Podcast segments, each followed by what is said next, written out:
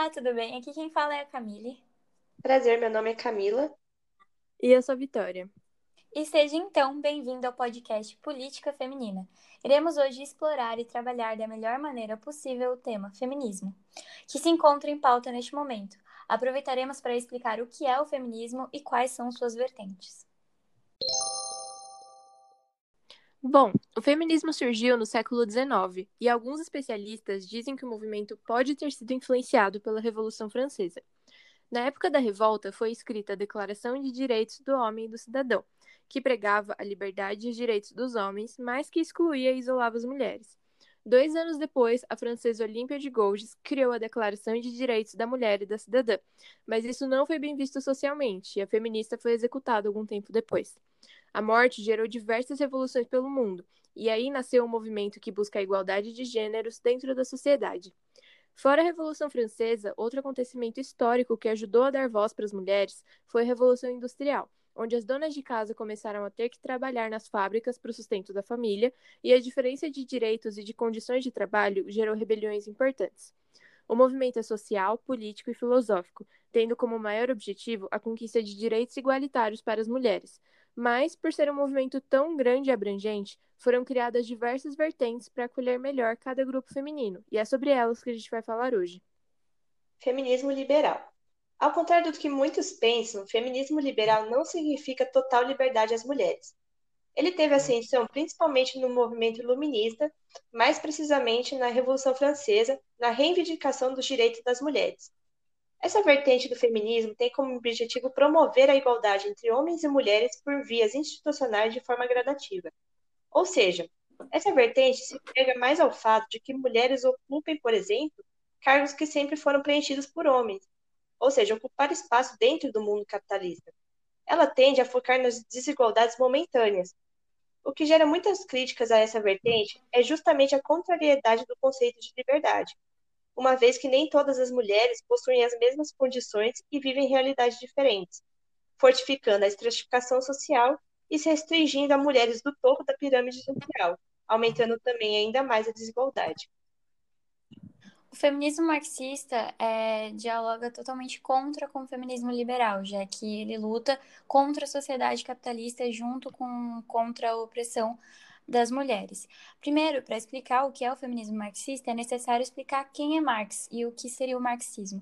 Resumidamente, foi um sociólogo alemão que trouxe um olhar crítico em relação à sociedade capitalista, mostrando que esse sistema transformava a todos os tipos de relação em relações comerciais.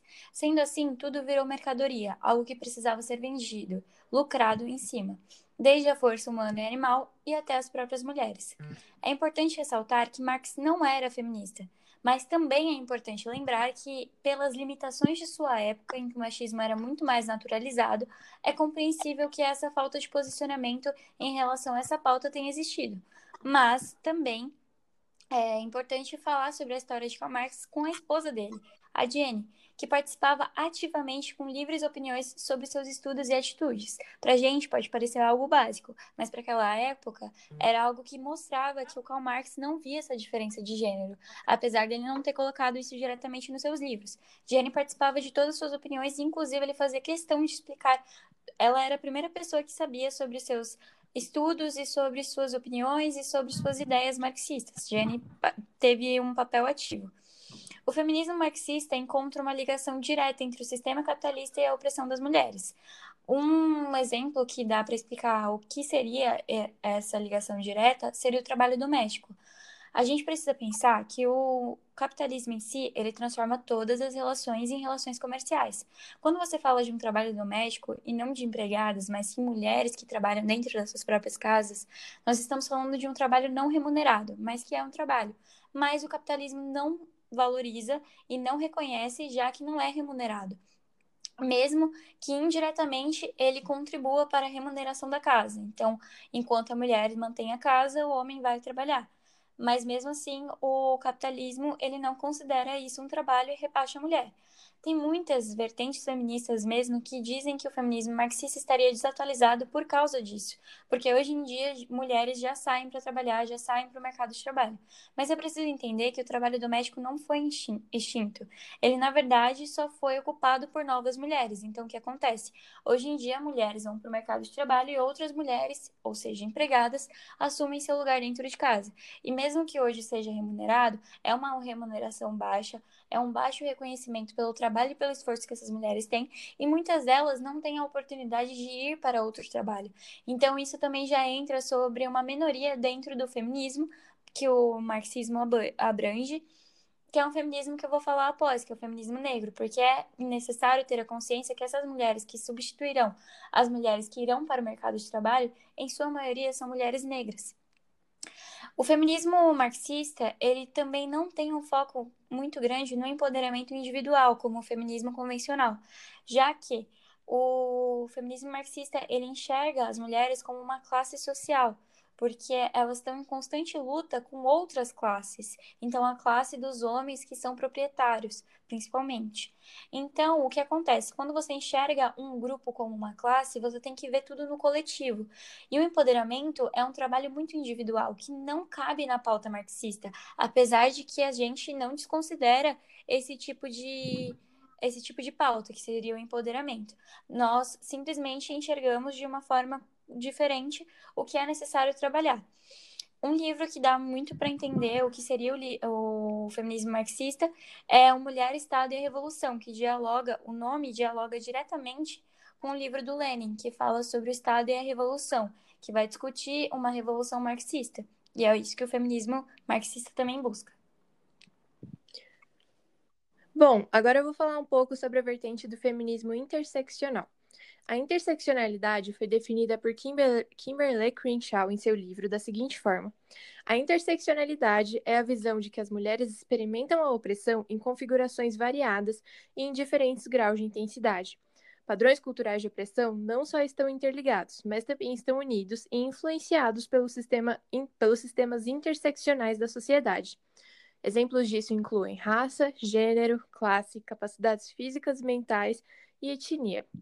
Em outras palavras, a vertente prega que mulheres diferentes encaram diferentes tipos de preconceitos no dia a dia.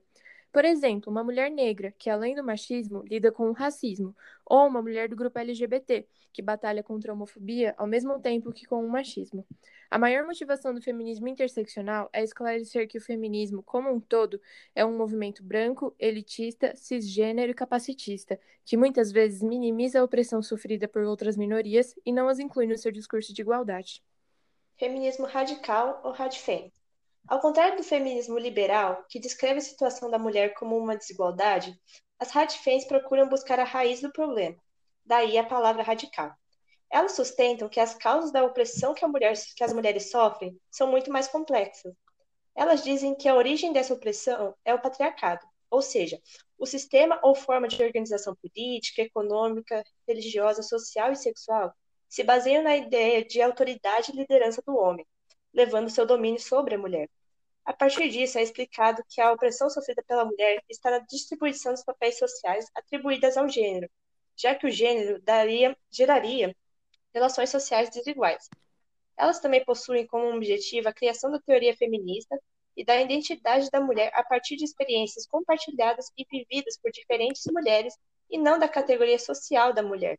Elas também contribuíram para a autoestima, gerando uma rede de apoio entre as mulheres.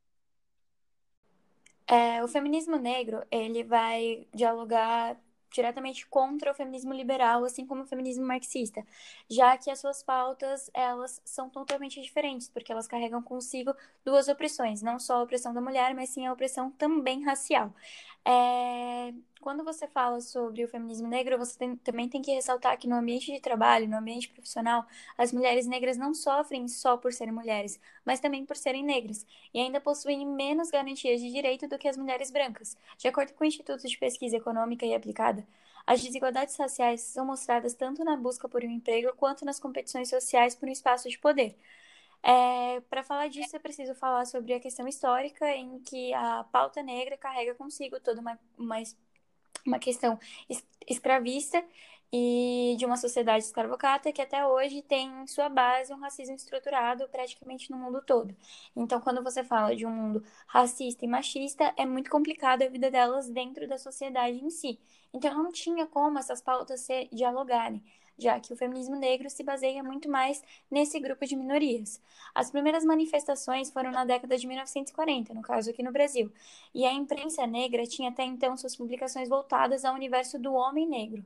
Mas, felizmente, o jornal Quilombo, Vida, Problemas e Aspirações publicou é, o que foram essas manifestações e deram a primeira voz ao feminismo negro. E assim começaram a ser discutidas várias pautas. Uma das pautas principais é o trabalho doméstico maior para as mulheres negras. Essas, manif essas manifestações traziam consigo uma, uma voz que gritava por direitos e direitos específicos, porque não é só os mesmos direitos de uma mulher branca. A gente está falando de mulheres negras que foram constantemente sexualizadas e inferiorizadas, até mais que os próprios homens pretos. E assim, a gente volta novamente na questão histórica, pela falta de oportunidade que coloca essas mulheres em serviços operacionais, que seriam trabalhos domésticos. Então, novamente, o Instituto de Pesquisas Econômica e Aplicada, eles tratam sobre isso. A mulher negra não tem como competir com a mulher branca, não por ser inferior, mas por ser colocada como inferior pela sociedade. E assim, o feminismo negra, negro não consegue dialogar com nenhum que não seja o feminismo marxista, ainda que mulheres do feminismo negro se divergem do feminismo marxista, como a de Jamila Ribeiro, que coloca como que não é culpa do capitalismo, mas o feminismo negro em si coloca porque a gente tem que a base escravocrata, ela vem muito do sistema capitalista. E assim a gente começa a falar sobre as ações sociais que são constantemente colocadas em segundo plano, não só por homens em geral, mas homens negros e pelas próprias feministas, que veem tudo como uma coisa única, sendo que o feminismo negro ele divide, já que existem outros tipos de opressão é, os trabalhos sociais eles são constantemente renegados e isso dificulta muito que, com que elas consigam uma voz.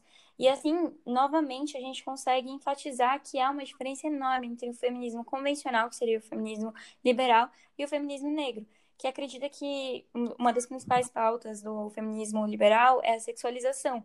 E aí, é, essas feministas, elas colocam a sexualização como uma coisa só, só que quando a gente vai estudar é, a questão da mulher negra, a gente percebe que as mulheres negras são muito mais sexualizadas e comercializadas do que as mulheres brancas. E aí você entra numa questão de inferioridade colocada estruturalmente e assim vai se fazendo. Um livro que dá muito para entender isso é um livro chamado Mulheres, Raça e Classe, que também dialoga com o feminismo marxista, como eu já havia dito.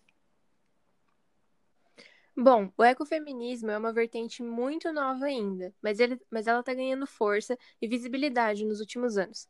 Basicamente, ela diz que as mulheres estão para os homens da mesma forma que a natureza está para a sociedade, que nós, seres humanos, exercemos uma relação de dominação da natureza, igual ao que os homens exercem sobre as mulheres.